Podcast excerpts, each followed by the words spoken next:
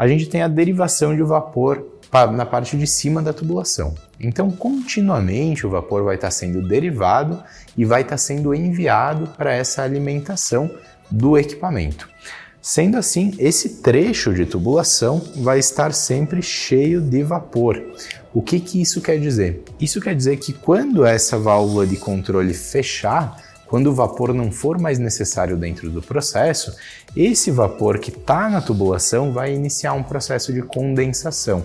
Isso quer dizer que ele vai começar a virar água.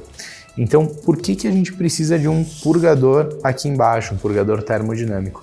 Justamente para eliminar essa água que vai ficar entre a derivação de vapor da tubulação principal e a válvula de controle, o equipamento, e deixar só vapor seco ali nesse trecho. Por quê?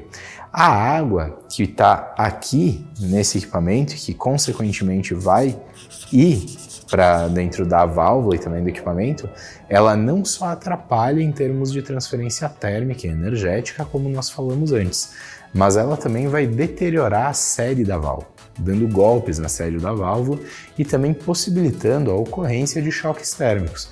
Então, com o tempo, o desgaste prematuro na sede da válvula globo, então você está vendo agora na imagem como é uma válvula de controle.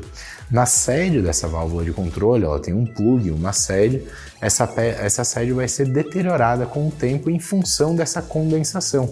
Ela vai oxidar, ela vai agir.